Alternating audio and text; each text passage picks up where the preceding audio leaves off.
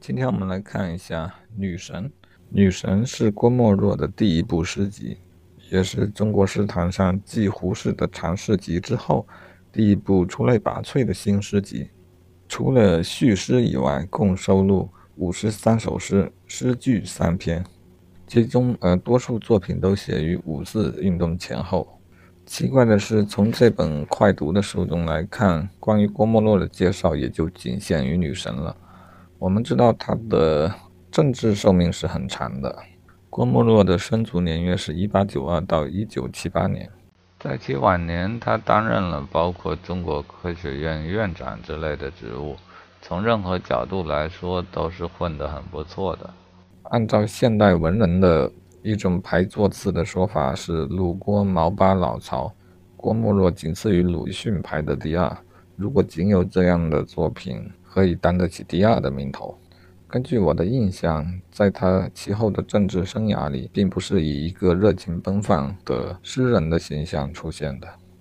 我倒是很有兴趣想了解他晚年是否还有继续在文学上进行创作。可惜这本书里没有介绍，那我们就来看他出版于一九二一年的这一部《女神》中的一些篇章吧。我朗读一下：《女神之再生》节选，《女神之一》，自从练就五色彩石，曾把天空补全，把黑暗驱逐了一半，向那天球外边，在优美的世界当中，吹奏起无声的音乐雍容，不知道月儿圆了多少回。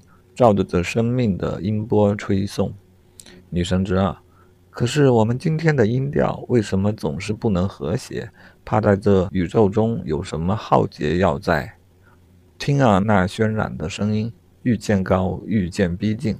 那是海中的涛声，空中的风声，可还是罪恶的交鸣？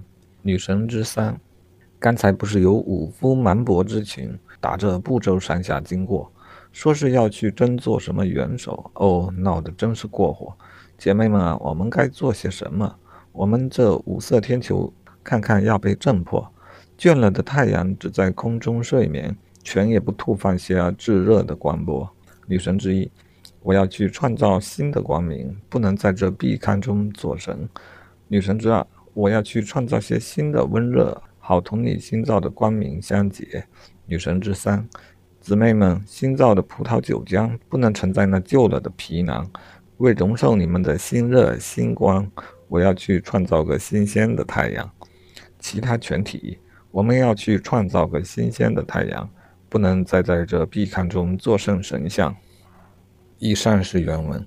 郭沫若的女神诗是中国新诗史上的奠基之作。书中对其的评价是在艺术表现的方面，女神受五四诗歌审美观念的影响，创造了自由诗的形式。郭沫若取法诗人惠特曼的风格，歌唱自由，艺术上雄浑洒脱。他也推崇海涅诗歌中明丽清新的风格，主张写诗而不赞成作诗，认为诗以感情的自然流露为上乘，不必拘于形式。不过，这种自由也并非毫无节制。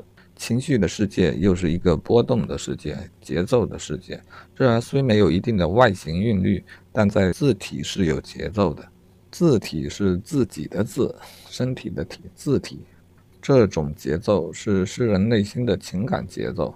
随着情绪的高涨，整齐的短句增多，加上排比复沓，节奏就显得急促欢快。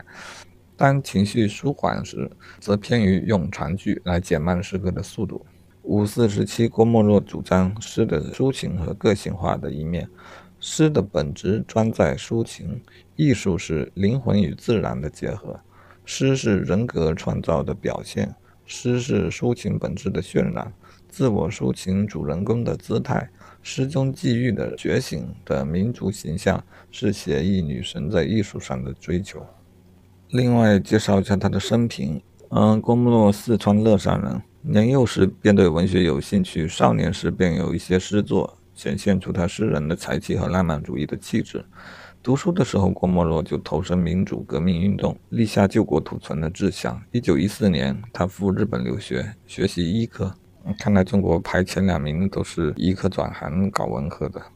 这段时间里，他阅读了很多的西方文学和哲学著作，泰戈尔、海涅、惠特曼等的诗作和西欧的泛神论对他有比较大的影响。